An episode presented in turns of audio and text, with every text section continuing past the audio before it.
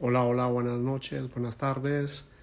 Bienvenidos sean todas y todos a Conexión Estelar, nuestro programa habitual de los martes, junto a Gema Ferrari y junto a Carlos Pérez, la primera emprendedora, artista y el segundo músico, productor musical, filósofo, docente universitario y yo, que soy Marcel Santos acá en Engomados Geniales. Bienvenidos sean todos y todos.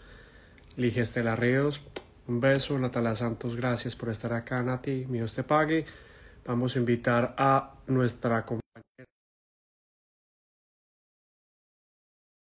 Ferrari.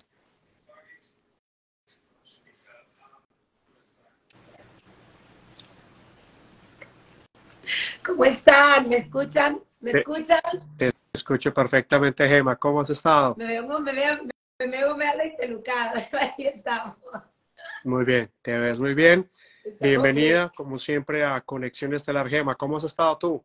Gracias, feliz, gracias, gracias por un martes más, por estar con la gente maravillosa. Mira qué hermosos están entrando ya.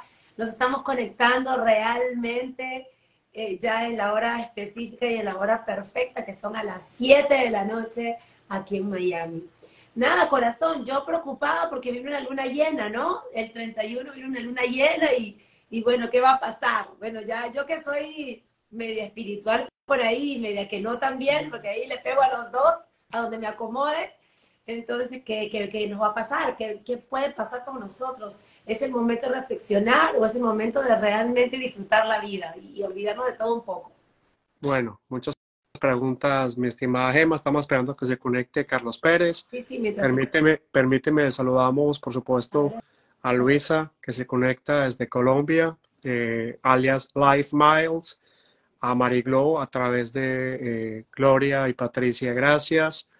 Por supuesto, a Marlon Palacio, qué bueno tenerte aquí, Marlon Fernando, y, y a Lizap Ramírez, siempre conectada con nosotros y siempre presente. Uh -huh. Creo que Carlos tiene problemas de conexión, entonces, mientras que él intenta conectarse, déme un segundito y le envío un mensaje.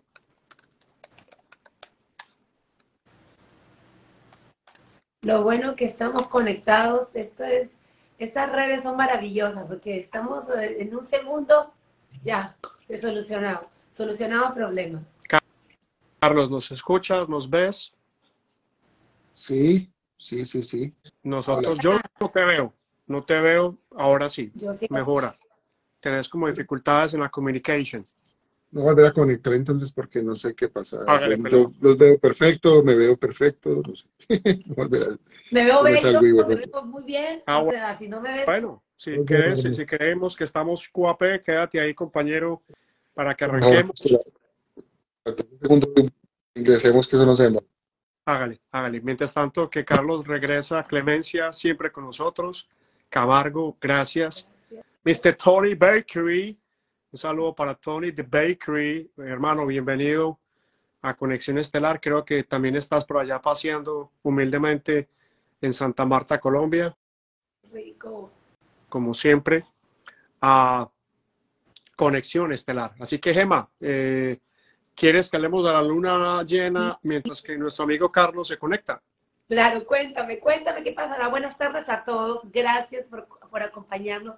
Y bueno, ahí Marcel, nuestro querido astrólogo, nos contará qué pasará, qué pasará el 31 con la luna llena. Bueno, lo primero es que no sucede exactamente el 31 lo que vaya a suceder. La luna sí se da 30, 31, se da en ese rango de la noche, del 30 madrugada, del 31 pero es interesante porque justo esta semana vamos a tener como varios episodios y voy a tratar de resumirlos rápidamente para que para no largarnos. El primero es Urano, que es un planeta transpersonal, que es un planeta muy importante en cuanto a representación de cambios, en cuanto a movimiento de tierra, que todo lo estamos sintiendo y más ahora con este huracán y todos los movimientos telúricos que han sucedido, etcétera. Mari, María Ángel está acá. Bienvenida, María Ángel. Qué bueno, qué bueno que te conectes con nosotros a Conexión Estelar. Bienvenida seas. Eh, ese planeta eh, está retrógrado, o sea, se está devolviendo para nosotros. Es una eh, ilusión óptica, pero al entrar retrógrado, Urano, que es el regente de Acuario, eh, de acá hasta enero 24 del 2024, va a estar en ese, proceso. Así que lo primero es muy importante eh, fluir con los cambios, muy importante el asunto del cambio, muy importante el estar suelto, el aceptar que de alguna manera vamos hacia un cambio. Lo otro es la luna llena que Gema menciona. Esa luna llena es eh, en Pisces. Agosto ha tenido tres lunas. Eh, no es muy común que eso suceda, pero es, es, también importante mencionarlo. Esta luna llena se da, por supuesto, el Sol en Virgo. Eh, ahí está Mercurio, que está retrogradando en Virgo. Y en el otro lado está la luna en Pisces. Y ahí tenemos a Neptuno y tenemos a, a Saturno. Así que de alguna manera eh, los regentes de cada signo, Mercurio es el regente de Virgo y eh, Neptuno es el regente de Pisces, van a estar no solamente el Sol y la Luna, cada uno en sus signos que mencioné, van a estar en oposición.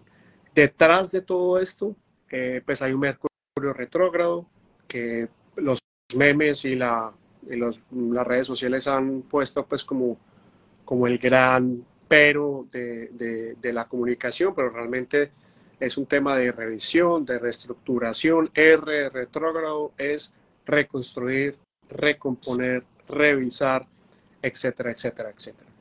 Y uh, detrás de toda esta luna llena que te mencionaba, va a haber varios protagonistas, pero para mí el más importante, para mí es Neptuno, que es otro planeta transpersonal, junto a Plutón y junto a Urano que ya mencioné, que es el que, eh, que Neptuno está en Pisces, disolviendo absolutamente todo. Entonces venimos en unos procesos de disolución, venimos en unos procesos de, de, de, profundo entendimiento de nuestra realidad, de nuestra propia percepción de nuestra realidad, pero a la vez también disolviendo taras y al cerrar eh, una, este mes con una luna llena en Pisces, estamos cerrando también ese ciclo de la luna que se cierra en Pisces como el último signo del zodiaco.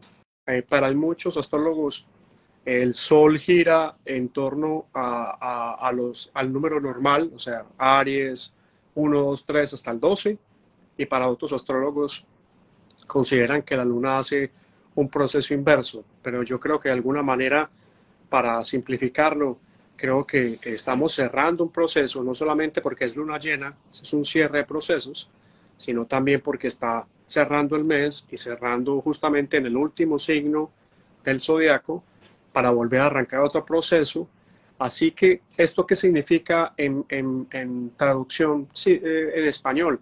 Significa que en esta semana estaremos probablemente con cierres muy fuertes a nivel de procesos que empezamos el año pasado procesos muy emocionales porque la luna en Pisces, así como Escorpio, así como Cáncer, son, son signos de agua y por lo tanto son signos emocionales. Es muy probable que ahora estemos, eh, estamos atravesando eh, cierres emocionales importantes, que estemos culminando una etapa, que estemos diciendo me cansé, siento que hasta aquí llegué, hay un hartazgo, hay un, me harté, de, de, esta seguidilla de cosas que me pasan, que me dicen, que me ponen, que me presionan, que me maltratan, etcétera, etcétera, etcétera. Y eso es un poco lo que estamos todos sintiendo. ¿Qué nos dice la astrología? La astrología nos dice, está bien que eso esté sucediendo en ti, está bien que estés cansado, que está bien que estés cansada, pero ten en cuenta que básicamente eh, no es momento de tomar decisiones porque cuando este fin de semana Venus, que por fin va a salir de su proceso de retrogradación de Leo, Venus representa el amor, la pasión, el amor propio, como lo consideramos en Leo, eh, que está en Leo, sale el fin de semana de su proceso de retrogradación, pero hay que esperar a que salga y más o menos Mercurio que termina por allá el 14 o 15 de septiembre su proceso de retrogradación, ellos dos se van a unir Así que vamos a tener ya para esa fecha de septiembre ideas claras, conceptos claros, emociones más limpias. Uh, y dentro de esa etapa del 15 de más, Ya podemos juntar a Venus, que significa el deseo claro de lo que me valgo, de lo que represento, de lo que realmente quiero, con ese Mercurio, que significa quiero comunicar, quiero hacer y estoy listo para hacerlo. Entonces, un poco como todo el panorama Gema, básicamente a grandes rasgos, para, para darte explicación. Eh, vamos a ver si, si ya llegó Carlos Pérez. Hermoso, hermoso va a estar este tiempo, va a estar muy lindo. Sí, Sí, y ya cuando, y ya cuando entremos en, ya para esa segunda semana de, de, septiembre, ya realmente vamos a estar entrando en la temporada de eclipses. Carlos Pérez, ¿cómo estás, hombre? ¿Nos escuchas? Ahora, Hola. Sí, al fin. Hola. ¿Qué más? Buenas tardes. ¿Cómo estás? Ah, bienvenido. Ahora sí, bien. Toca, Listo. ¿Ya está? cambiar de conexión. ¿Estamos bien? Ya tiene la conexión lista para conexión estelar. Hágale pues. Bueno, antes, Sí, sí. antes de, de- de empezar el programa, quiero agradecer está Patti Colombia por ahí, un beso muy grande, porque me encanta, me encanta que esté con nosotros, nos da tantas, tantas ideas, ella ha estudiado mucho también eso de los planetas, así que me encanta que esté conectada con nosotros, un beso muy grande. Y por supuesto a nuestra querida escorpiana, escorpiana de la casa, Paola, la fan número uno de Carlos. Bueno chicos, vamos a empezar el programa. que la hora es muy corta para todo lo que tenemos que hablar, porque siempre nos quedamos cortos con todas estas maravillas y todos estos programas que de verdad no solo nos hacen abrir la mente, sino nos hacen enriquecernos también. Bueno, chicos, hola, muy buenas tardes. Estamos en Conexión Estelar. Gracias por estar con nosotros. Estamos con nuestro querido astrólogo Marcel Santos y nuestro querido, estimado, eh, ya no sé ni, ni qué decir más, porque tantas cosas tan bellas que son ustedes nuestro querido filósofo Carlos, Carlos, Carlos Santo, digo yo. Dios mío, Carlos Pérez. Pero es que está, de, está desde Colombia. Así es que chicos, aquí tenemos Colombia, Miami, Miami, ¿no? Estamos por Miami los dos, ¿no, Marcel? Miami, Colombia, bienvenidos. Bueno, voy a dar un poquito de concepto porque el programa se llama Diosidencias y Causidencias. Entonces, estas dos palabras no son términos reconocidos en español. Parecen ser invenciones o variaciones de las palabras coincidencias y casualidades. ¿A qué le vienen en la cabeza, chicos? Marcel, hoy empezaremos contigo. ¿Qué te viene a la cabeza cuando te dice coincidencia, casualidades, diosidencias, causidencias? ¿Qué te viene a la cabeza? ¿Qué, puedes diferenciar entre una y otra? Ya que se parecen mucho también. Bueno, no, no, muy bueno. Eh, recordando a todos y gracias a todos los que se conectan, por supuesto. Alexandra Albadán también se conecta y Jorge Mario Vargas, que siempre también habitual eh, internauta, oyente y televidente de Conexión Estelar. Por supuesto, todas sus ideas son bienvenidas. Hugo Vela también se conecta. Si hay temas que quieran proponer, nos encantaría entrar en sintonía con lo que ustedes quieran proponer y maravilloso. ¿Qué se viene en la mente? ¿Qué se viene? Ah, bueno, y se me olvidaba. Recuerden que sale en podcast también en, en diferentes. ah, eh, ah, Alexandra, ¿cómo estás? Sí, ya me acordé de Alexandra, una mujer muy bella, muy bella, pero comprometida con un amigo militar, muy complicado, mi vieja, muy complicado llegar a ese nivel. Ah, que estamos en podcast, que nos pueden encontrar también a través de YouTube y que gracias a Sabana Radio que transmite nuestro programa también Conexión Estelar para Tabio, Cundinamarca, para el mundo. Un abrazo a todos los que nos escuchan desde Tabio en cualquier parte del planeta. Hugo Vela, un abrazo hermano y bienvenido. ¿Qué se viene a la mente? Eh, pues lo primero que tengo que decir es que yo creo que de alguna manera retomando a un escritor que me, que me, me gusta mucho y que respeto bastante, eh, y he tenido la oportunidad de leer varios libros de él, JJ Benítez, Juan José Benítez, español, de Navarra. Eh, hay algo que él dice que es, no existen las uh, casualidades. Entonces, Hugo Vela es mi amigo, doctor Juan Carlos Gómez, ha propuesto varios temas. Como usted diga, Paola, aquí se le hace caso a usted, Paolita, usted prácticamente la que manda acá, porque si no, pues Carlos nos regaña. Todos los temas son bienvenidos. Hugo, bienvenido. Lo que quieras proponer, el doctor Juan Carlos Gómez es bienvenido. Eh, todos los temas, por supuesto, que podemos hacer. Así que la casualidad eh, también se me, se viene a la mente un famoso conferencista mexicano, eh, Cornejo, Miguel Ángel Cornejo, que en la década de los 90 y 2000 visitó muchas veces Colombia y también tuve la oportunidad de ir a varias conferencias de él. Y él también decía lo mismo, él también decía que eh, la casualidad es cuando se junta el talento y la oportunidad. Eh, es una frase de este, de este, de este señor. Pero desde dentro del punto de vista de lo que nos pasa, ¿cierto? De lo que nos sucede y ahora con este Urano retrógrado que mencionaba antes de que nuestro amigo Carlos Pérez se conectara, eh, que Urano significa en Tauro cambio, tierra, replantear, aceptar, modificar, eh, conducir, llevar, eh, transmutar en el sentido de la vida diaria. Eh, yo siento que de alguna manera a veces la vida plantea pistas, sino que estamos tan, como decía John Lennon, el famoso líder de los Beatles, la vida es lo que pasa mientras que estamos tan ocupados.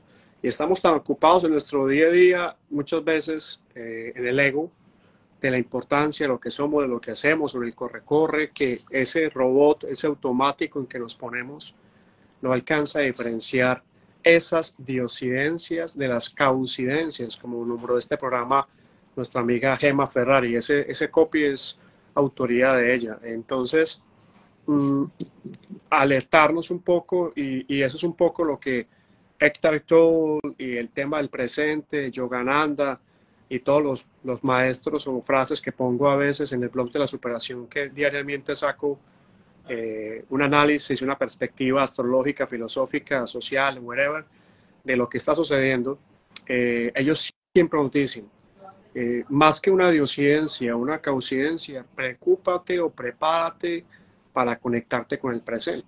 Entonces, sería un poco eso, mi estimada Gema, dándole la bienvenida a Fonseca G8 y a Hugo Vela que dice, sí, sí, hermano, mándanos los temas, envíalos, que aquí le, trabajamos. Y lo que no sepamos, pues hermano, buscamos a quien lo sepa. Y si, y si lo sabemos, esperamos que, que, les guste. Así que esa sería mi respuesta, mi estimada Gema Ferrari. Mi querido Carlos, ¿tú crees en las coincidencias y en las casualidades o crees un poco en las diosidencias? Porque ya les voy a decir qué es la diferencia para mí en uno y otro, pero quiero saber primero, ¿qué es lo que yo creo, no? Claro. Quiero saber tú primero si, si tú crees en las coincidencias y o casualidades, o en las diosidencias, o simplemente es algo que hiciste algo y te tiene que llegar a cambio algo porque es parte de lo que tú empezaste a hacer algo y, te, y por ende se, lo va a regresar, ¿no?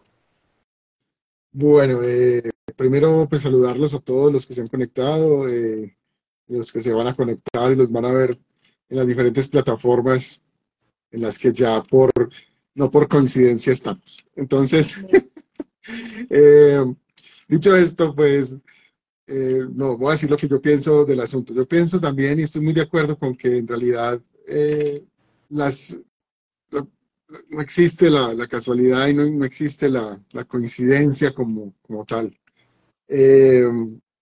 la, pues, la diosidencia tendría que aceptar muchas cosas para aceptarla también. Entonces, eh, voy, a, decir lo siguiente, la, la, diosidencia me parece una forma de quitarse la responsabilidad de, encima también, un poco, frente a lo que pasa, bueno o malo, ¿cierto? Es una forma de quitarse la propia responsabilidad de, los, de las acciones o de, o de las consecuencias de acciones también. Entonces, eh, bueno, dicho eso ya. eso es lo que piensas. Bueno, a ver, para mí, ah, sé que la palabra de occidencia realmente como, como un término no está especificado, pero creo que, como dice un poco Carlos, que nosotros a veces nos hacemos o queremos creer en alguien o en algo para poder avanzar o para darnos ánimo o para darnos una esperanza, no sé, y apoyarnos en alguien o en algo, creo que esto es un buen apoyo porque no es nada malo que uno diga, sí, es que me llegó porque Dios me lo dio. Pero yo sí creo que después de un buen trabajo, de un gran trabajo que uno haga, sí vienen los resultados. Pero también creo que uno tiene un destino. Entonces, al tener el destino, creo que el universo, Dios, como lo queramos llamar, pues pone también de la parte el universo nos regala cierta parte y nosotros ponemos la fe y también la parte para que podamos crecer juntos, porque no se trata de ir a, a una escuela y sacar 20 porque, porque, no sé, de repente estudié, pero quizás no fue la pregunta que yo estudié. Y quizás de repente en algún momento lo escuché sin querer, alguna pregunta, hablemos por ejemplo de una escuela, por, por, por decir algún ejemplo. Yo lo escuché en otro lugar o alguien me lo comentó y me llegó a la cabeza. Entonces, eso es parte de, de un aprendizaje que quizás no sea de nosotros, que quizás haya sido de otros, de otros lugares para poder ayudarnos a crecer también. Porque creo, pues, yo creo que Dios existe, el universo, la fuerza, como lo llames, creo y creo también que tenemos un camino que seguir y a veces nos desviamos, pero siempre tomamos un rumbo. Entonces yo creo que no son como casualidades ni, ni el boomerang que, que tira el boomerang y me regresa. Creo que hay más, más allá de eso. Marcel.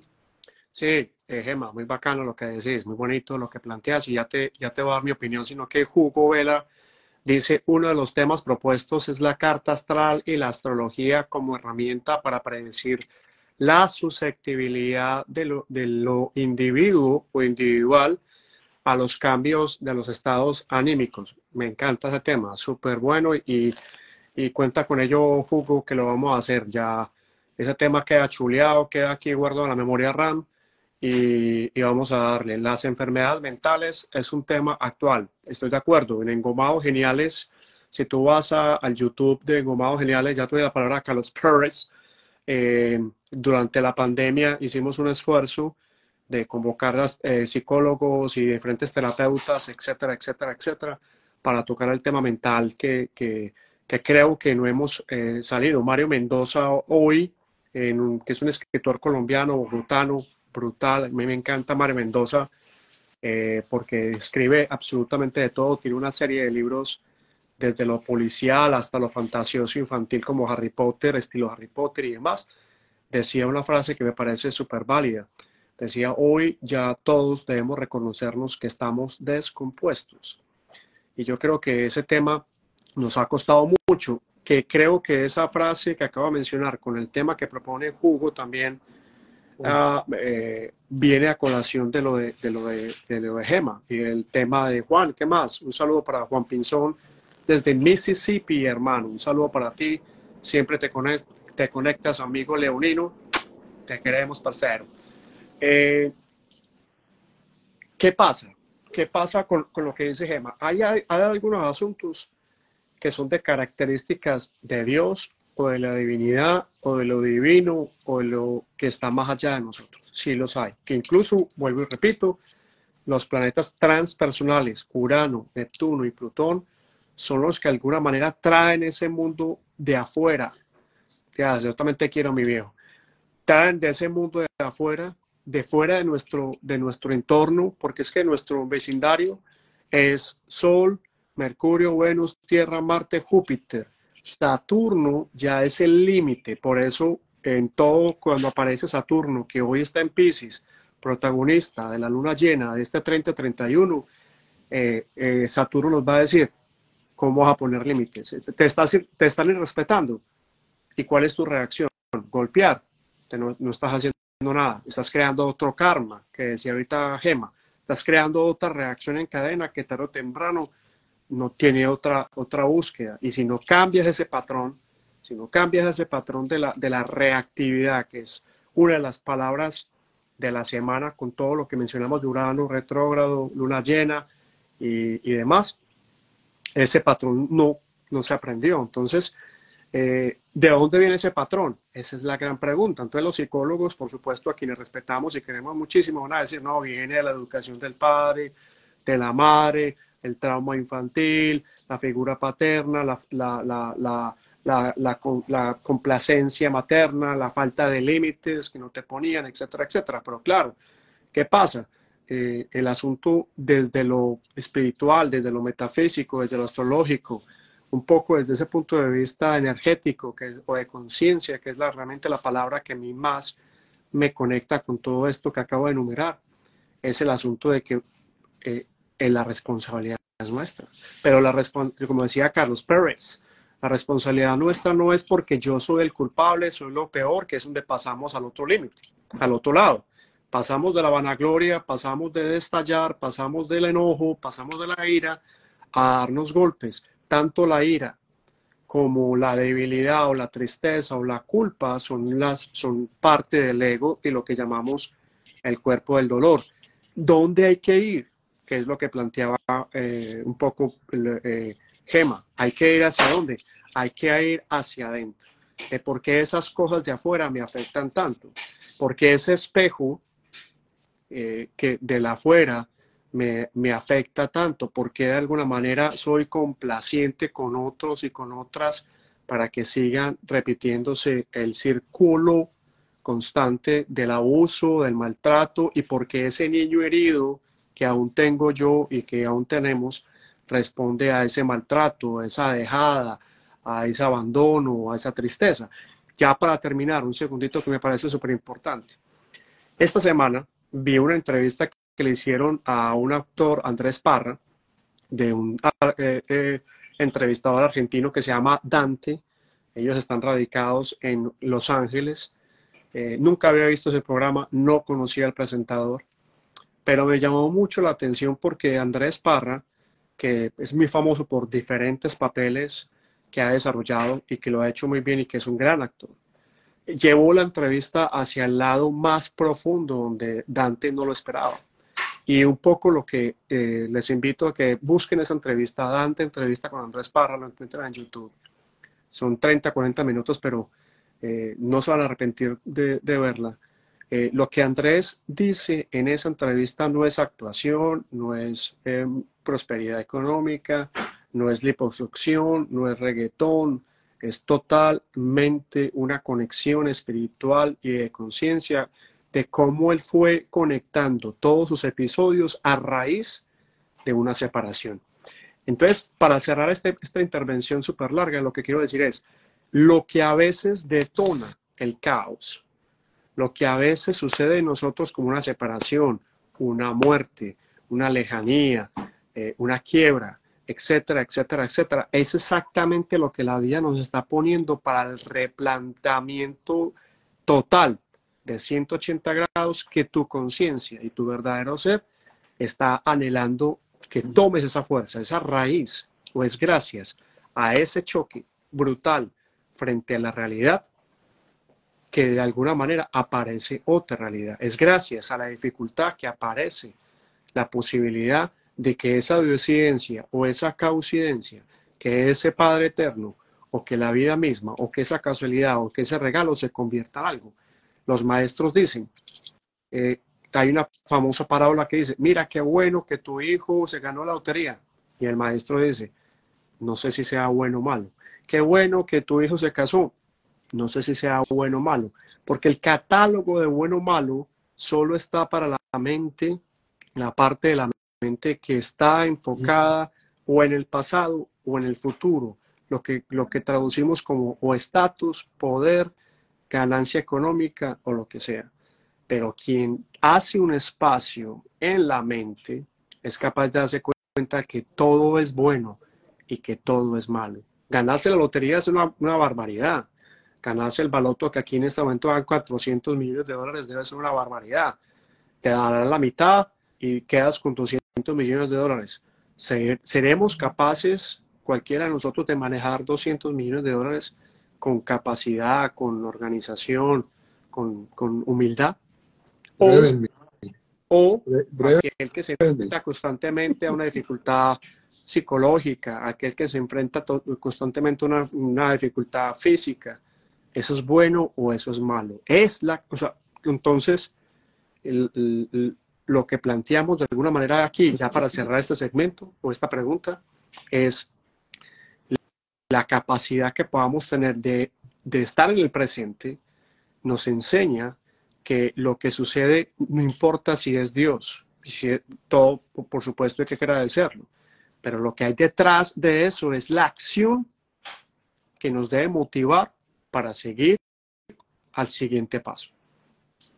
Total. Pero por ejemplo, por ejemplo, Carlos, Ok, listo. Hablando de la lotería, porque me quedé ahí pegada, que me la quiero sacar también yo. Carlos, digamos, tú compras una, tú no solamente compras una lotería, compras lotería millones y millones y millones de personas. Ok, te la sacas tú. ¿Es una casualidad? O sea, ¿te la sacaste por casualidad? ¿O crees que te la sacaste porque te lo merecías sacar? O sea, porque para mí, al merecer es una diosidencia, digamos así. Y lo otro ya es una casualidad, una coincidencia. Lo pediste. ¿Qué, qué opinas tú, por ejemplo, en esas cosas que tú no es, que no está programado, que tú no estás pensando? Porque si tú vas a estudiar, sabes que en la universidad vas a sacar bien, pero si tú haces algo al azar, no sabes lo que va a pasar. Y si te la sacarías, ¿qué sería una coincidencia? Tú lo llamaste, lo estudiaste. ¿A qué te viene eso cuando pasan las cosas así de una manera que uno no está esperando y de una manera al azar, digamos? Bueno, eso sí sería una, una verdadera prueba, una verdadera casualidad. Eh, porque, porque realmente, ¿qué, ¿qué, lo haría uno merecedor de algo que no sabemos si es bueno en realidad, como dice Marcel? O sea, es que puede que, que, nos parezca bueno, pero, pero lo bueno es lo que yo haga con eso, ¿cierto? No, no está en, en, eso. Entonces, claro, si partimos del merecimiento, ah, pues yo creo que hay muchas personas que se merecen tantas cosas y no las tienen. Es que científicos que se merecen tener unos espacios de trabajo adecuados y no los tienen, unos sueldos adecuados y no los tienen, mientras que otros, por hablar pendejadas, por ejemplo, pues se ganan muchísimo dinero y tienen todas las, las condiciones de vida favorables. Entonces también es un asunto que si eso es una diosidencia sería muy cruel, como lo hablamos en, esto ya es como una segunda parte de esto, ¿cierto? Como lo hablamos en el programa donde hablamos de, del destino y, y las diosidencias. Entonces, también, también sería muy, cruel pensar así, ¿cierto? Eh, porque si se merece o no se merece. Puede ser un asunto kármico, diría alguien, ¿cierto? Que de pronto no sabemos más allá de, de, ciertas cosas por qué se lo podría merecer alguien o no. Igual para, para ganarse la lotería habría que comprarla, ¿no? Porque mucha gente dice, no, yo nunca me gano nada, pero si nunca compran una boleta, pues nunca se va a ganar nada. También hay que hacer el esfuerzo de hacerlo, de intentarlo, ¿cierto? Es como pasar a una universidad donde, donde hay pocos cupos y todos se lo merecen, ¿cierto? Es, eh, para, sacarlo un poco de la suerte de, la, de las loterías, ¿cierto? Del azar. Mucha gente se merece pasar o entrar a ingresar a una universidad y el examen de admisión solamente permite 20 cupos y se presentan 2.000. Seguramente que la gran mayoría se lo merece, ¿cierto? Entonces, eh, eso es, yo pienso que, eso, es, eso es complejo. Y hay algo, voy a leer lo que dijo antes de eso Jorge Mario Vargas Ortiz, que dice que hay casualidades que tienen una dimensión mayor y van más allá de lo razonable. Eso igual a una diosidencia. Sí, por supuesto, yo, también estoy de acuerdo y hemos hablado de alguna manera que hay una intervención de otras cosas, de otras energías todo el tiempo. Y, pienso que pienso que no serían diosidencias, eso, eso tiene una intención clarísima. No, sí, sí, se diferencia de una casualidad en ese sentido. Porque si es una entidad superior, una energía más poderosa, pues tiene una intención que para nosotros no, como no la vemos en la magnitud, pues tal vez no la entendamos. Muchas veces una enfermedad también es una buena diosidencia. Mucha gente la enfermedad le ha enseñado cosas. El enfrentar un, un momento difícil y ha mostrado un camino diferente en la vida. Entonces, hay otra cosa que decía el doctor eh, Ginás, eh, médico neurólogo colombiano, trabaja allá en Estados Unidos, eh, que es uno de, los, las eminencias en el cerebro del mundo. Y el doctor eh, Ginás decía alguna vez que, que, su método de pensamiento, su método de, de, investigación tiene que ver mucho con, con la ducha. él se metió a bañar y en la, en la ducha él, tiene un tablerito con unos marcadores y, y, es porque ahí se relaja y ahí de pronto apunta una idea que se le ocurre, ¿cierto?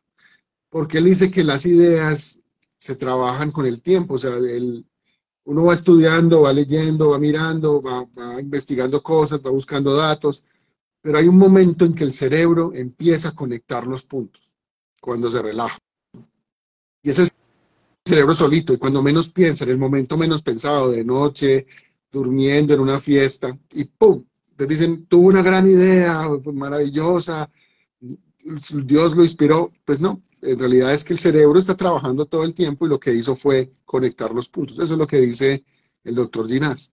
Entonces, eh, eh, hay que reconocer esa capacidad cerebral, ¿cierto? Esa capacidad de, de, de, que alguna manera el cerebro tiene cierta intuición en la medida en que va atando cosas y siempre está pendiente de los detalles del mundo y a veces no los hace conscientes. Entonces, ahí es donde uno dice, güey, claro, yo había pensado en esto, miren. Y, y hay una, yo no sé, ahí los, los doctores me, me, me, ayudan con eso, pero hay, hay una parte acá atrás, el hipotálamo se llama eso, una glándula que es la cargada de, como de potenciar ciertas ideas en el, en el cerebro. Cuando, por ejemplo, si yo estoy interesado en, no sé, en comprarme un carro X, ¿cierto? Pero de verdad, o sea, tengo un deseo verdadero de conseguirme ese automóvil, marca tal. ¿Qué pasa? Que al otro día salgo a la calle y empiezo a verlos por toda parte. me aparecen en todas las esquinas. Es porque el cerebro conecta eso. Entonces, esa información ya no, ya no es paisaje, sino que cada que la ve me la muestra. Y eso dicen los investigadores que es muy útil a la hora de buscar ciertas cosas también. Eso es una programación del cerebro que se puede utilizar.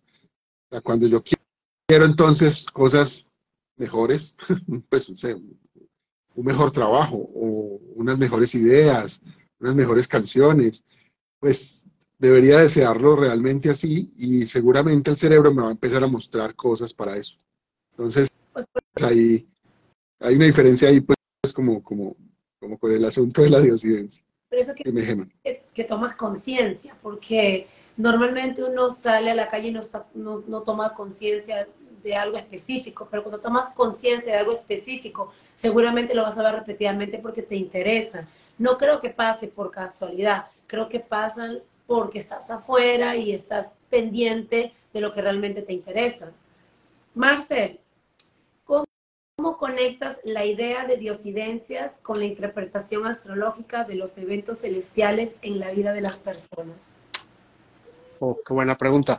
Bueno, eh, antes de, de eso, eh, Gloria Río se conectó, Pinzón César, y Luz Gómez y Patti Colombia, como siempre, me propone y unas palabras y un tema que, que va a estar bien interesante, chicos, para que lo tengamos ahí para ver si les resuena. Yo voy más por la parte del karma o vidas anteriores, que sería también un buen tema a desarrollar. Eso esa es una discusión supremamente interesante. Lo hemos medio tocado acá, mi estimada Gema y mi estimado Carlos y amigos y amigas que nos siguen eh, en este momento, porque para nuestras religiones, las más eh, prominentes en el mundo occidental, el tema de la reencarnación fue abolido en los primeros concilios, ¿sí? Eh, digamos que esa concepción de vidas anteriores venía muy arraigada anteriormente, eh, en la antigüedad, ¿cierto? Antes de y después de. El tema del tiempo me parece que también es muy interesante porque de alguna manera esa visión judía eh, del tiempo, recordemos que los judíos marcan su, van como en el año 5000 algo, desde que crearon y fueron creados ellos y fueron desarrollados. Ellos tienen un día cero y van contando y el día fin es el juicio final, ese día es judía. Y luego eso lo retoma, lo adopta el mundo cristiano, católico, apostólico y romano y todas sus cantidades de vertientes que ahorita pues hay, ¿cierto? Entonces, de alguna manera, ese, asunto del karma y del tiempo también es importante conectarlo. María Teresa, bienvenida. Em, porque eh, no es solamente que, eh, eh, que es que algo se aparece o algo se desaparece, es que también nosotros tenemos una relación con una cantidad de ideas, una de ellas el tema de la muerte como final, Dos, el tema del tiempo como lineal, que Carlos también lo planteó en algún programa, porque somos nosotros acá en esta parte los que creemos en el tiempo lineal, pero si vamos a las, a las condiciones, a las civilizaciones aborígenes, si vamos a Egipto, si vamos a Sumeria, si vamos a, China, si vamos a la India, es un tema cíclico que Nietzsche, como eh, Carlos bien lo sabe, con su devenir histórico, trató de potenciar en el mundo racional filosófico, pero claro, para mí, por supuesto, se quedó corto porque el asunto del ciclo del devenir no es que se vuelve y se presente, sino que se presenta con las características similares, con culturas, edades, géneros, acentos diferentes. Ahora bien, ¿eso cómo se conecta con la pregunta de la amiga Gema Ferrari? De cómo vemos este asunto de las casualidades y las Yo sí creo que de alguna manera hay una parte muy, hay una parte muy interesante de la astrología que yo cuando empecé a hacer astrología, eh, yo daba mucho enfoque y es la astrología kármica.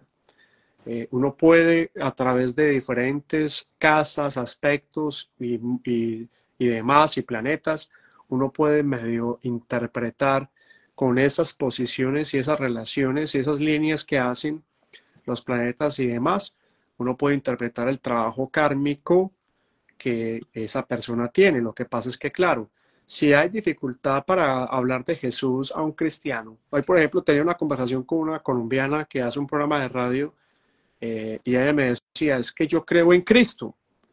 Yo le decía a ella, es que yo creo en Jesús de Nazaret. Si hay dificultad para que dos personas entren en conexión con una cosa que es Cristo, que es otra cosa, y para mí que el personaje más importante es Jesús de Nazaret, no el Cristo, porque la palabra Cristo viene del griego que significa redentor, liberador, y eso no fue lo que Jesús. Jesús no fue a, donde, estuvo para ponerse en términos políticos y sociales. Incluso eh, lo dijo claramente en varias de sus apreciaciones. Entonces, si hay dificultades, imagínense para hablar un poco del tema de la reencarnación o el tema del tiempo o el tema del karma. Pero que eso no lo, que no lo hablemos no significa que no exista. Es como la ley de la, del, en el derecho que dice que tú no conoces, que no conozcas el delito no, no te hace exento de la pena. Es exactamente igual. Ahora bien, ¿qué camino nos queda? Esto, esto es una apreciación personal porque cuando Gema propuso el tema, eso fueron las cosas que Gema dijo, eh, me gustaría que habláramos en términos personales. Yo, cuando yo a través de una casualidad conozco por intermedio de, de, mi ex esposa, una gran amiga, y esa amiga había sido una papeleta cuando joven, las, ella ya, ya desencarnó, pero ya cuando la conocí tenía por ahí 65, 70 años, y había hecho y deshecho esa, esa señora, una bacana, un ser humano bacanísimo, un ser humano bellísimo. Y cuando yo llego al apartamento de ella, encuentro en la pared una cantidad de fotos de maestros hindúes. Y yo me quedo como, me llama mucho la atención porque ah, medio reconozco uno de ellos. Y le pregunto a ella y empiezo, dame libros. Ella había sido iniciada por un maestro de la India.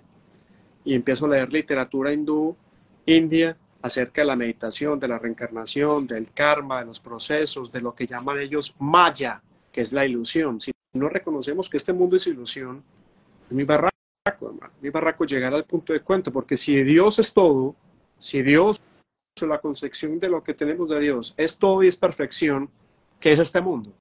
Este mundo no es perfección. Este mundo, como decía Carlos, no es de, complacencias ni merecimientos, es de dolor, es de caos, es de muerte, es de pobreza, es de injusticia. Entonces este mundo es ilusión.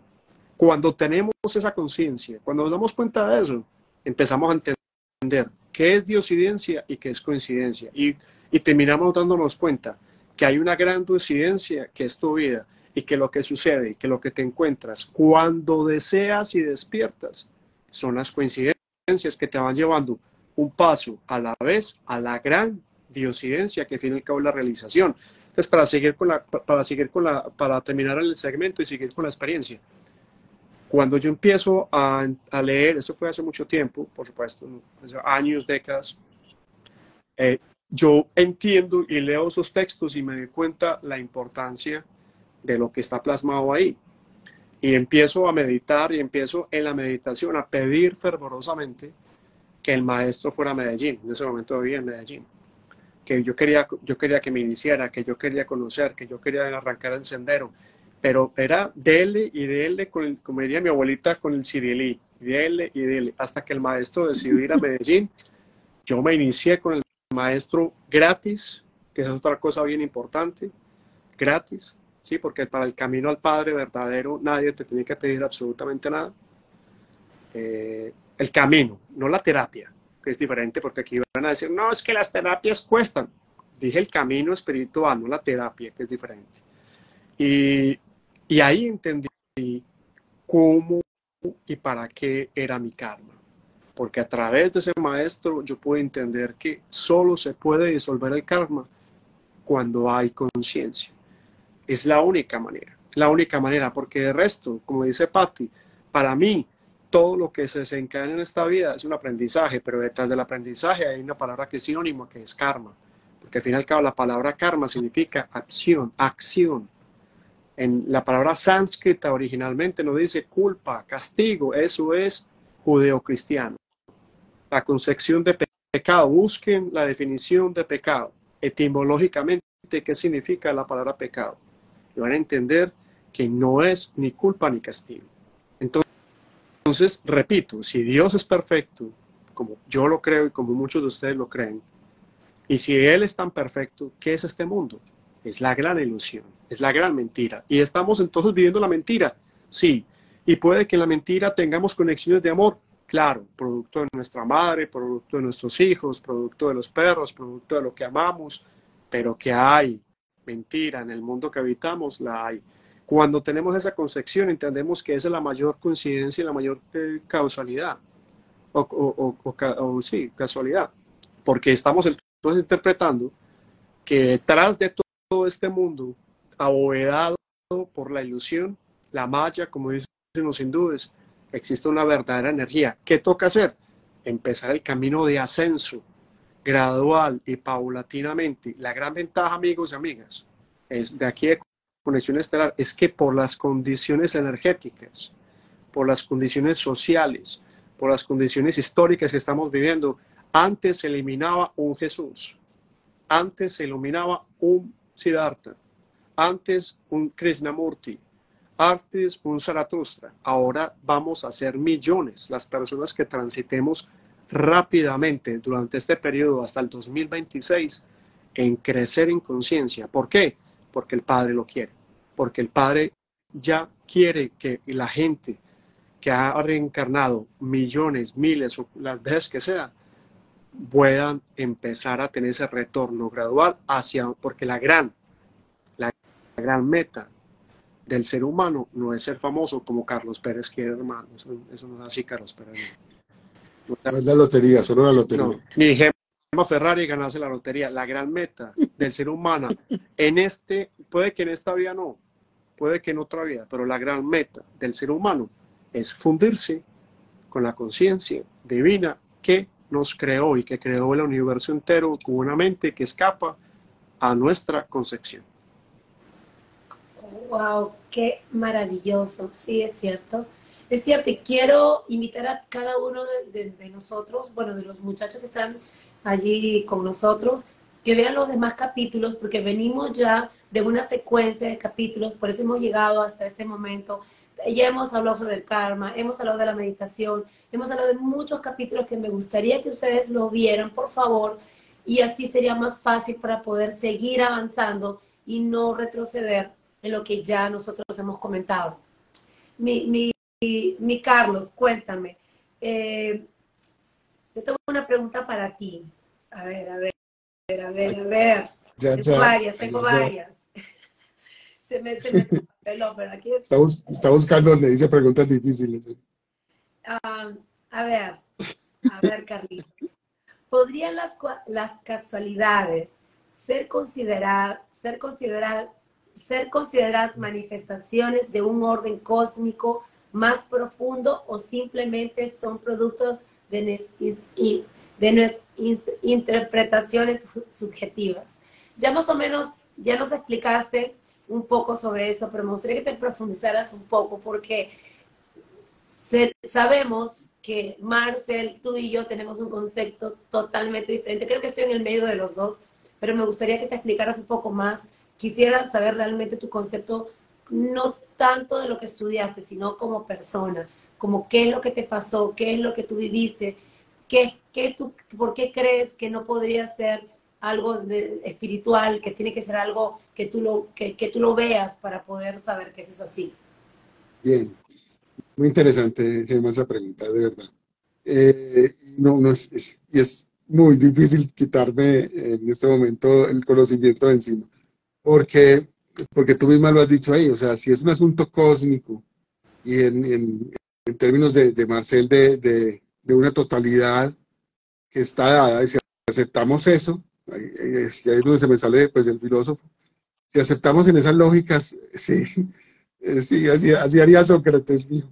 Entonces, eh, si aceptamos en esa lógica eso, que hay un asunto eterno, poder, poderosísimo en su eternidad, pues no existiría la casualidad, o sea, eh, no sería casualidad, no podría hacerlo porque entonces estaríamos debilitando esa, esa eternidad, no sería eterno, le faltaría algo. Entonces, eh, en ese sentido, pues no, pero para los seres humanos que somos limitados en nuestra capacidad, eso lo diga don, don Espinosa, que lo hemos citado antes, don Baruch de Espinosa, pues nosotros somos limitados en nuestro pensar y limitados en, en nuestra existencia física, en nuestro rex cogita. Pues entonces, eh, claro, somos finitos y no alcanzamos a tener ese conocimiento infinito, pues interpretamos subjetivamente como casualidades ciertas cosas que probablemente estén dentro del plan, el plan que, que plantea Marcel, ¿cierto? No estamos tan lejos, o sea, el plan que plantea Marcel es un plan mayor al cual tenemos unas nociones o algunas personas se han acercado a esa noción de esa idea de plan mayor y por eso algunos se llaman iniciados, algunos están en la búsqueda, y la diferencia con otros, con otros planteamientos religiosos eh, es, muy, es muy clara, y es que, por ejemplo, eh, el budismo, todo, esto que está planteando el asunto de concentrarse en el ser y en la concentración en la meditación, en, en esa interioridad, no tiene que ver con el ego. No estamos buscando el perdón de nadie, pues, ni el ego pues mejorar mi ego porque ah, yo rezo mucho, sino que estamos es superando la conciencia para poder juntarnos en ese plan, ¿cierto? Poder entenderlo mejor. Entonces, para, para el budismo, los iluminados eh, no son unos cuantos o, aquel que lo vean todos los días haciendo algo.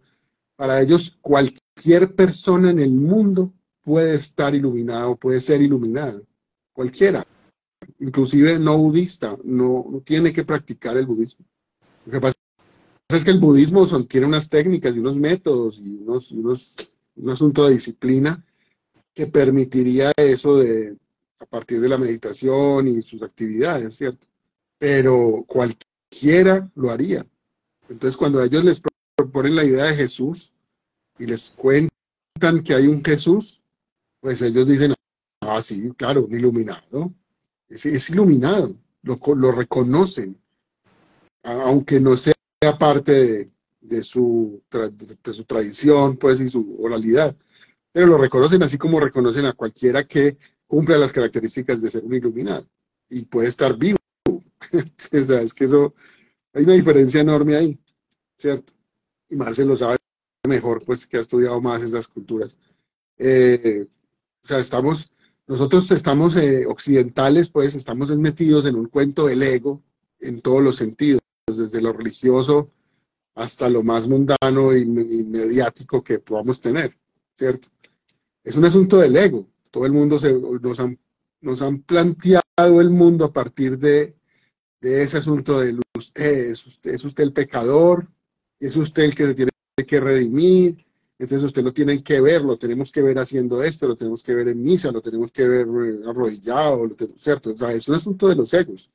de que hay un Dios que necesita eso, que, lo, que le recen, que, lo, que le canten, que, lo, que, se les, que necesita que la gente se le arrodille. y ese es un Dios para Espinosa muy débil, porque es un Dios que le falta algo, o sea, no es, no es inmortal, no es, no es todopoderoso, porque le falta eso, le falta que le recen, le falta que... Entonces ese Dios, Espinosa ya lo saca por un volado y por eso es que muchos científicos, incluido Einstein, y muchos han dicho, si yo creo en un Dios, sería en el Dios espinociano.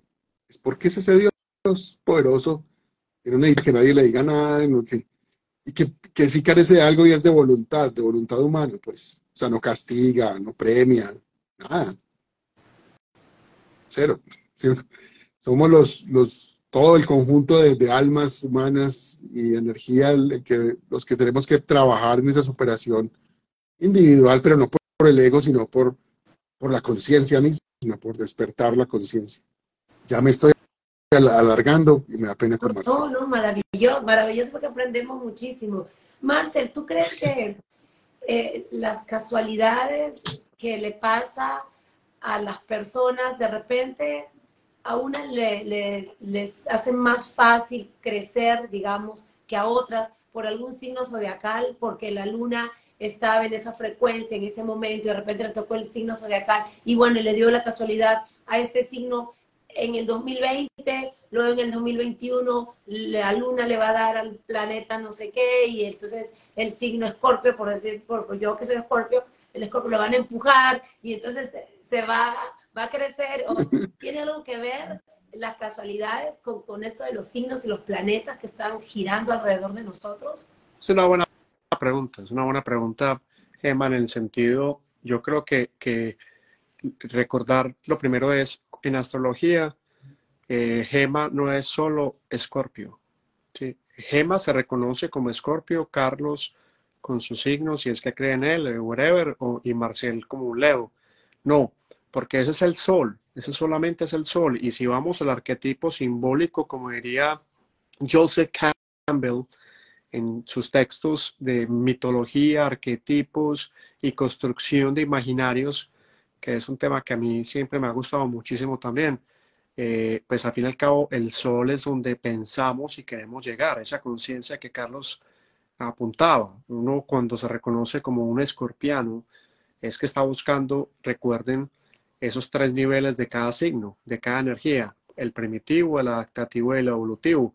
Y cuando me reconozco como un Leo, cuando me reconozco como un Aries, cuando me reconozco como un Escorpio o un Cáncer, lo que estoy haciendo es que quiero llegar a hacer el proceso, a ser evolutivo en ese máximo nivel. No quedarme lo primitivo que tiene cada energía, cada signo, no quedarme lo adaptativo para darle gusto a Carlos, a Gema o a cualquiera, sino que llegar al nivel evolutivo. Correcto. Entonces, en ese sentido, eh, diciendo eso de que no solamente somos el sol, porque también somos luna, entonces también somos femenino, también somos emociones, también somos empatía, pero también somos el límite y la norma de Saturno, pero también somos la expansión y crecimiento que plantea Júpiter, pero también somos los sueños que plantea Neptuno, o la comunicación que plantea Mercurio, o el amor que plantea Venus, o la acción que plantea Marte, y también lo que plantea eh, Urano, que es cambio,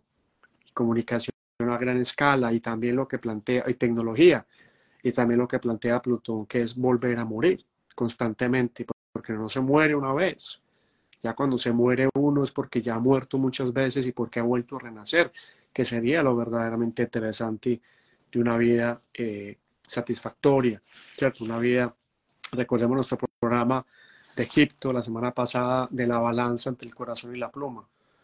¿Sí? Si llega un hombre poderoso y riquísimo, pues pesaría demasiado y no podría pasar, pero si llega un hombre que ha hecho esas muertes y por lo tanto ha desechado y ha dejado una cantidad de egos, como decía Carlos Pérez, que al fin y al cabo son energías a las cuales nosotros les damos nuestra propia energía, ¿cierto?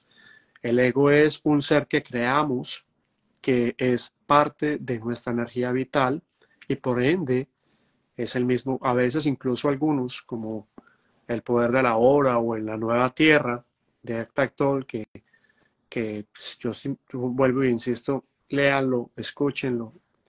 Eh, a veces el mismo cuerpo reacciona de manera de enfermedad para, para que podamos ver ese ego, ¿cierto? Es tan fuerte ese ego, ese es tan fuerte ese personaje que hemos creado, que a veces el cuerpo dice, bueno, la única manera que tengo para, para que este man que va en automático y que no tiene ni idea de nada y que no le interesa la alimentación, que ni siquiera se lava los dientes, que ni etcétera, etcétera, etcétera, pues vamos a, vamos a ponerle esto para que el man reaccione.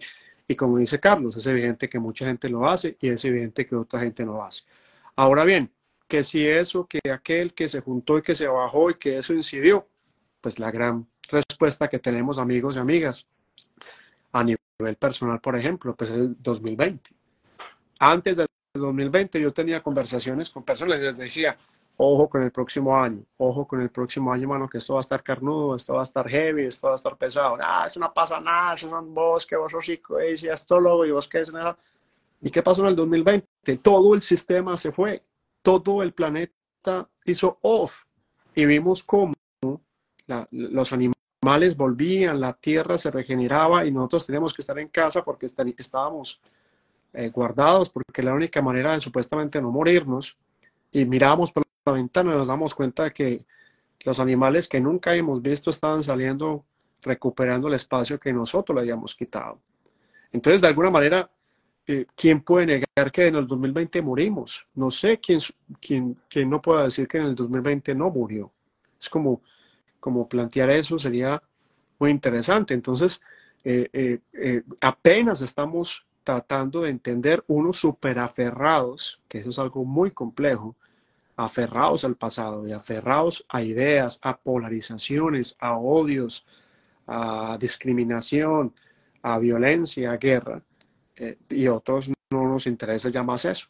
Hay otros que decimos, hombre, si, si ya lo, hemos vivido, la manera que lo hemos vivido y, pertenecemos a la especie que hemos sido capaces de aniquilar de la manera que hemos eh, aniquilado, no solamente humanos, sino el planeta entero, pues yo no quiero estar ahí.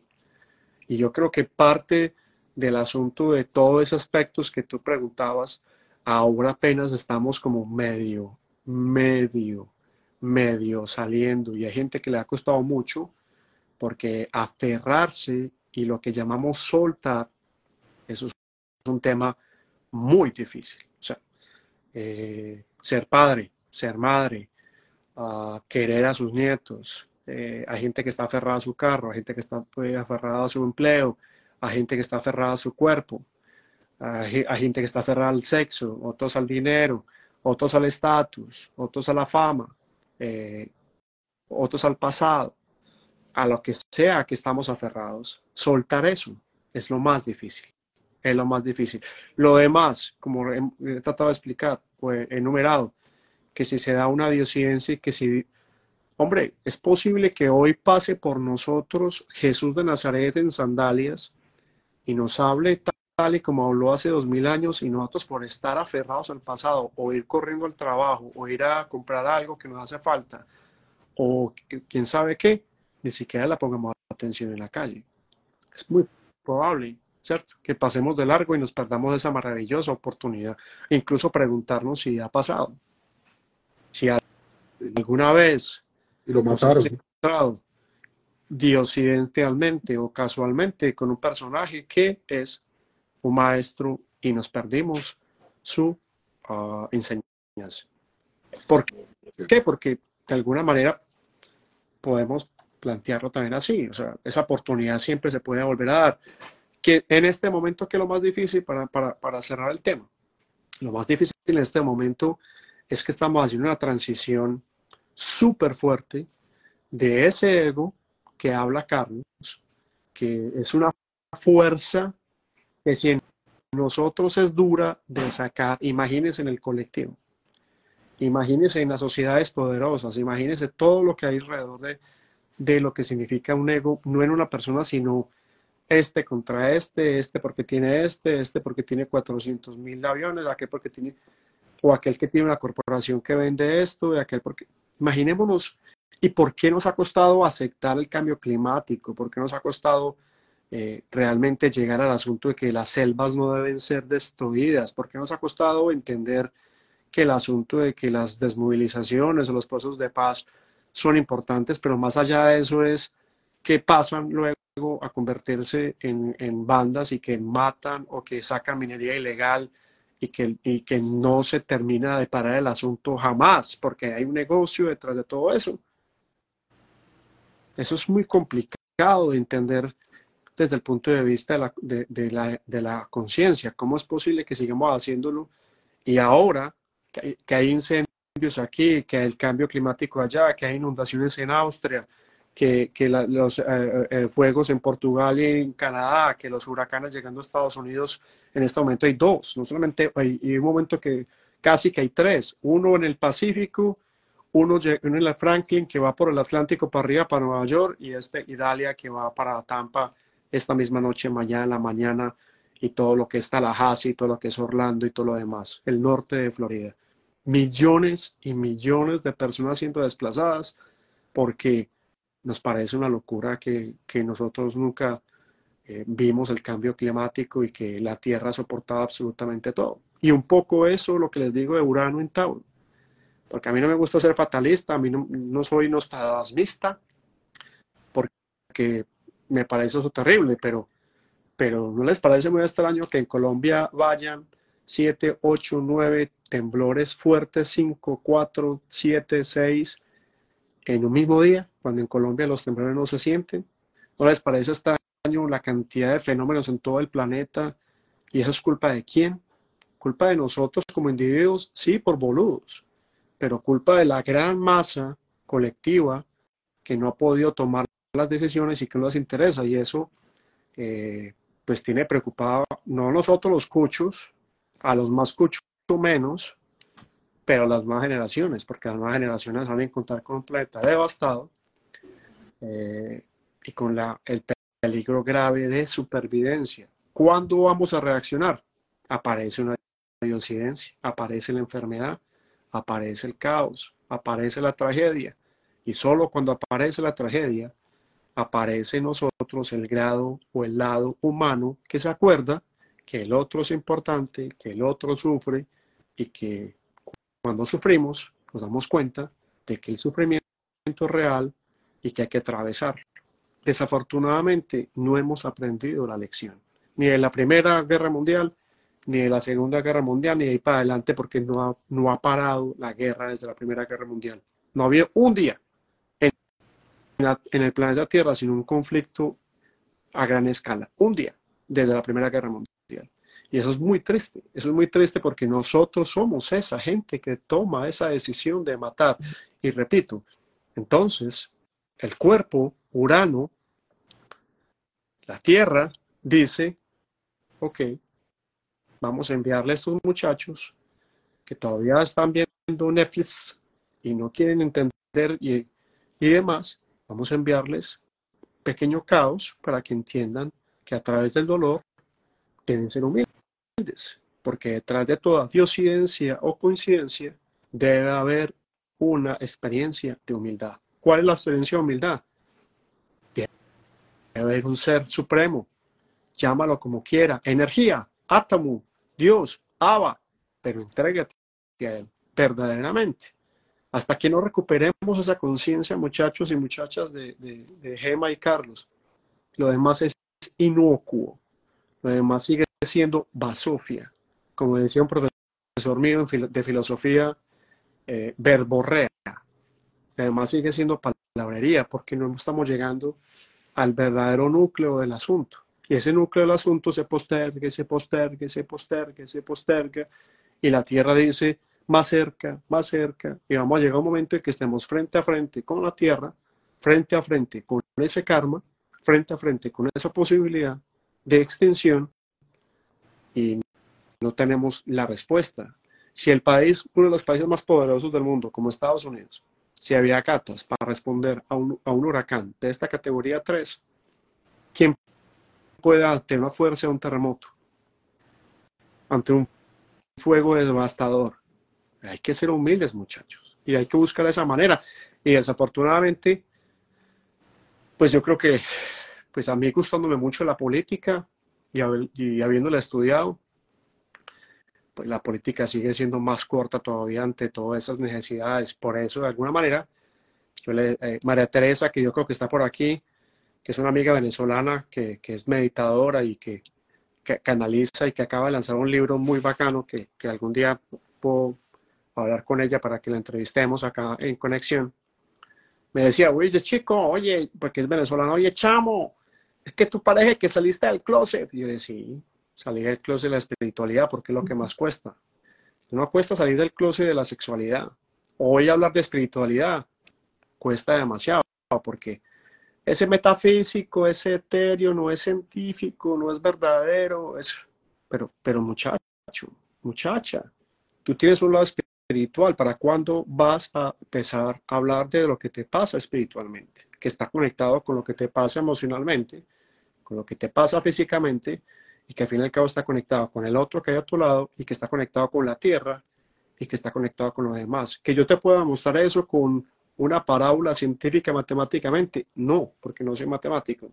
Ojalá pudiera. Lo que te puedo decir, Gema, ante esta respuesta eh, largota y gigantesca, es los hechos están hablando por sí solos y están planteados hace mucho rato. El asunto está en que estamos enfocados, como diría John Lennon, en, el, en que la vida pasa y nosotros estamos ocupados.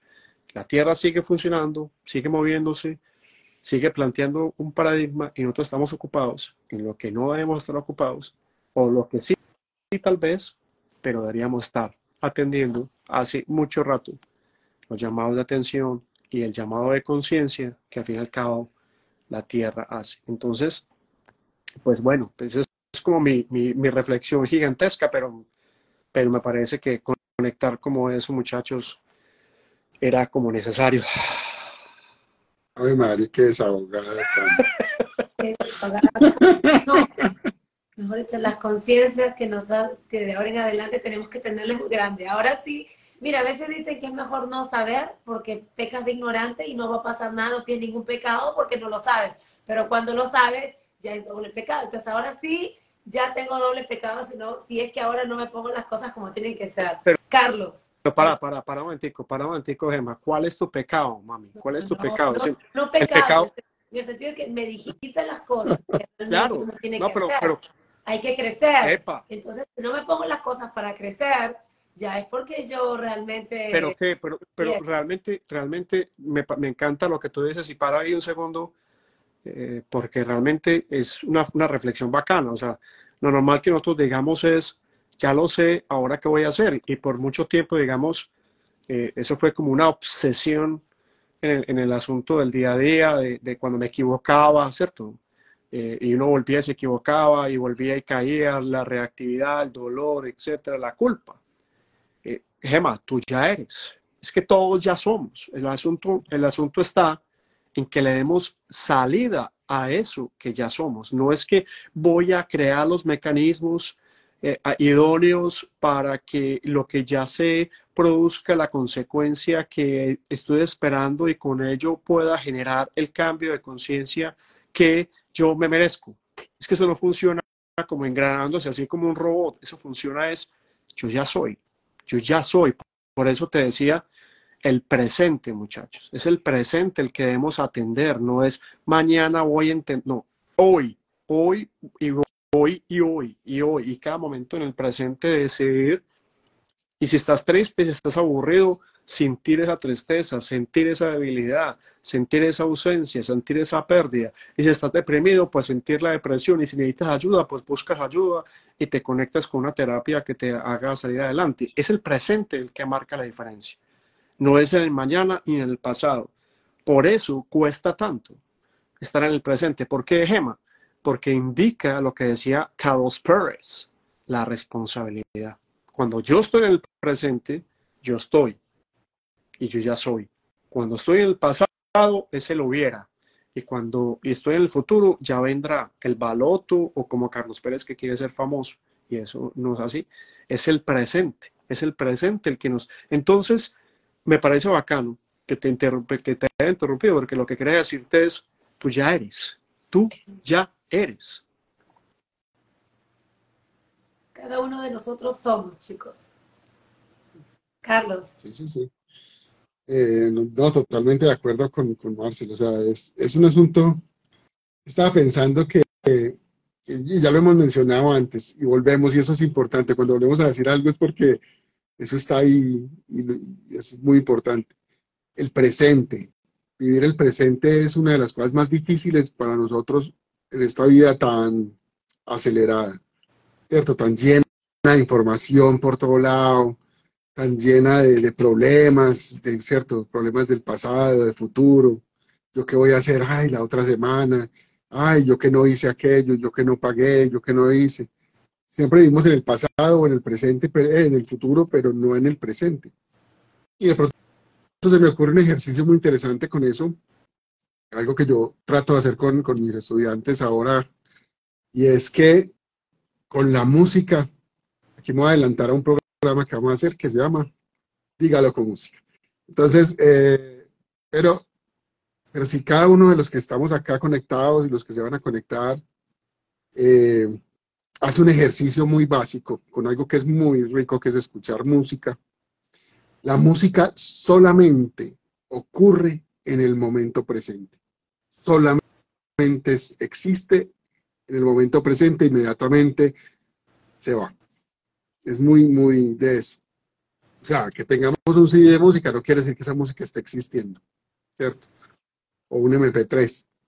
Entonces, el ejercicio es muy, muy sencillo es aprovecharlo como una, meditación. Entonces, eh, ponerse unos audífonos en un lugar tranquilo y poner una canción que a uno le guste y escucharla. Escucharla, no oírla.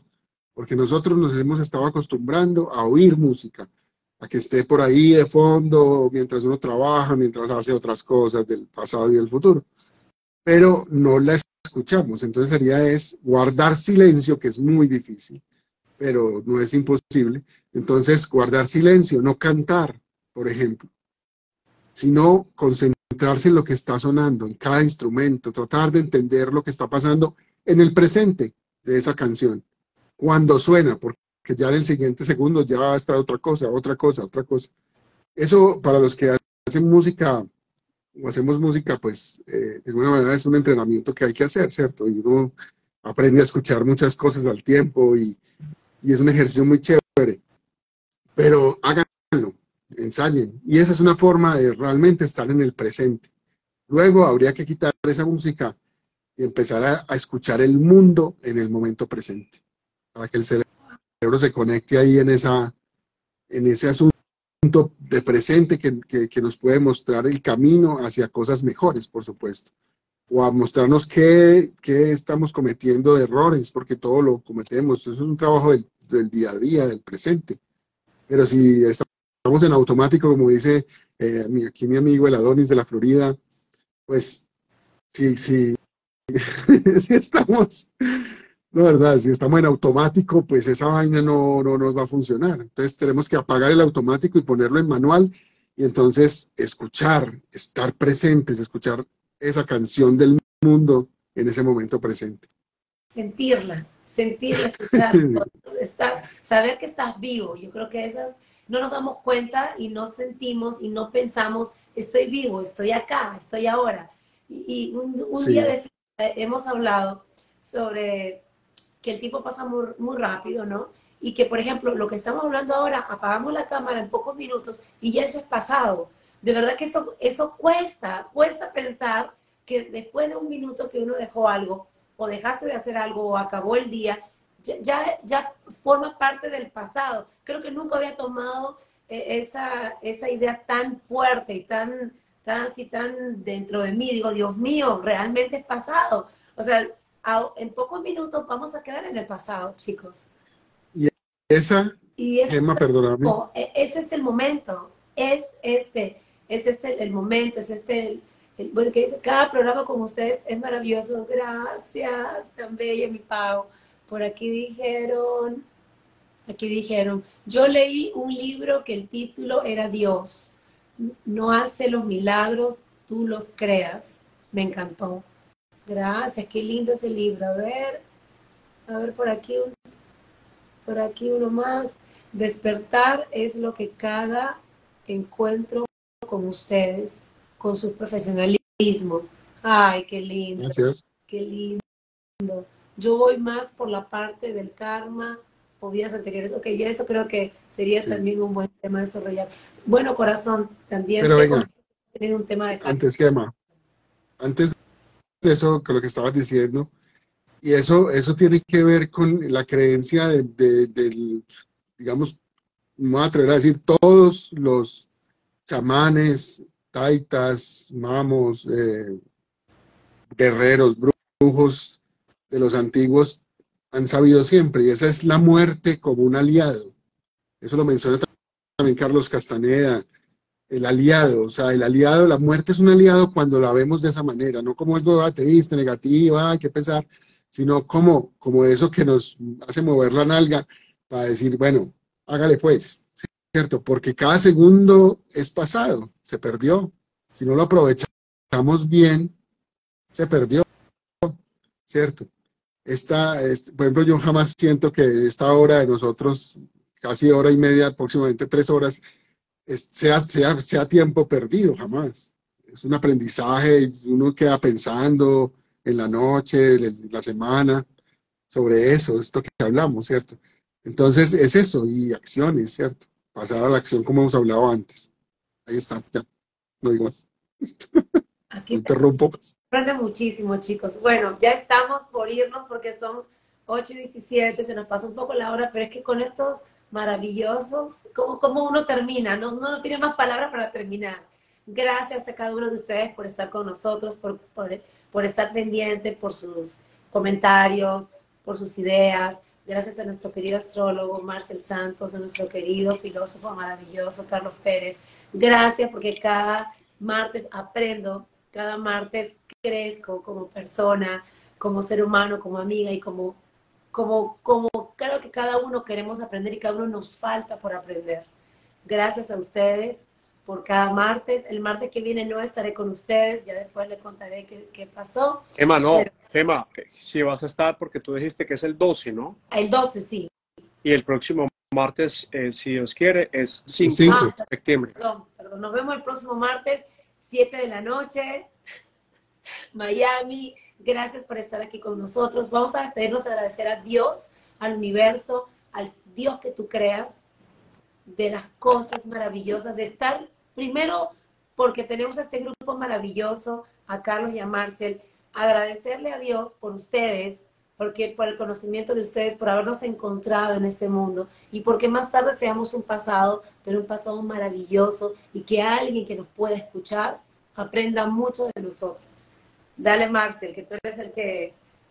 Vamos, vamos a orar un poquito y agradecer al universo, ¿te parece? A ustedes, a ustedes. De nuevo, Carlos, gracias eh, por tu sinceridad, hermano, por, por Gema, por ese ímpetu y por esa apertura que tenés, a todos los que estuvieron conectados con nosotros, a Estela, Natalia, a Patricia, a Gloria, a Amparo, a Marlon, a Patti, Patti, ese libro que nos recomendaste no lo conocía, a Clemencia, eh, a, a, a, a quienes nos recomiendan temas, la reencarnación, el tema astrológico y el tema emocional va a estar ahí, ya lo Carlos lo había eh, recogido sus impresiones. Eh, en fin, creo que hay muchos temas aún que nos quedan. Eh, esto va, si Dios quiere, seguiremos acá en esta conexión. Se ha convertido para nosotros en un, en un, en un regalo eh, para nosotros mismos eh, y, y poder sentir como, como esta energía a distancia. Repito, a todos los que estuvieron conectados, gracias. Eh, seguiremos acá, a los que nos escuchan y a los que nos van a ver en YouTube, a Sabana Radio, que está eh, transmitiendo nuestro programa desde Tabio, Cundinamarca para el mundo a través de la plataforma digital. Gracias. Así que hoy hablamos de las diosidencias y de las causidencias, que básicamente yo creo que podemos decir, amigos y amigas, recogiendo lo, lo que hemos aprendido el día de hoy, es la capacidad que tenemos de estar acá. Así como Gemma hoy tuvo esa clarividencia en ese momento claro que ella intentará que no se desvanezca en el segundo siguiente. Así todos estamos haciendo el intento para que nuestra propia presencia, que es la llama pequeña, la gran llama eterna, que está siempre presente y creando, Muchos dicen que Dios inhala y Dios exhala. Que cuando Dios inhala hay contracción y cuando Dios exhala hay creación. Entonces, así también somos nosotros mismos porque somos un reflejo de la creación. Padre, nosotros estamos acá tratando de llevar esa semilla de la conciencia, porque queremos seguir despertando, porque queremos aprender más de ti y porque acá a través de esta conexión estelar, tu diosidencia, tu presencia, tu palabra, tu acción, tu sanación y de todo lo que hay alrededor tuyo, incluido la tierra, incluido los seres que la habitan, podemos habitar seguros, estables y compartir este espacio que tú nos has regalado para que habitemos. Que si mañana o pasado mañana no estemos, no es importante, porque si sabemos que somos inmortales, haremos lo que nos corresponde en cada segundo. Eso sería esta conclusión, amigos, desde Conexión Estelar con Gema Ferrari, Carlos Pérez, Marcel Santos y todos ustedes que contribuyeron a que este programa haya sido sinceramente espectacular. He sentido, tanto Gema como Carlos, estoy seguro de ello, hemos sentido la energía de ustedes ahí. Y si ustedes lo sienten, es porque algo está sucediendo. Y eso que está sucediendo se llama conciencia. Crean en esa conciencia. Ya le hemos dado toda la importancia a la mente. Le hemos dado toda la importancia a la división, a la guerra, a la polarización. ¿Por qué no le damos una chance a la conciencia? Amigos, Conexión Estelar volverá con Carlos Pérez, Gema Ferrari y con ustedes que se conectaron hoy. Gracias y con mucha más gente que siga conectándose. Como dice Gema Ferrari al filósofo Carlos Pérez, gracias. Totales. Total. Chao, mis amigos. Un abrazo. Chao, gracias. Chao.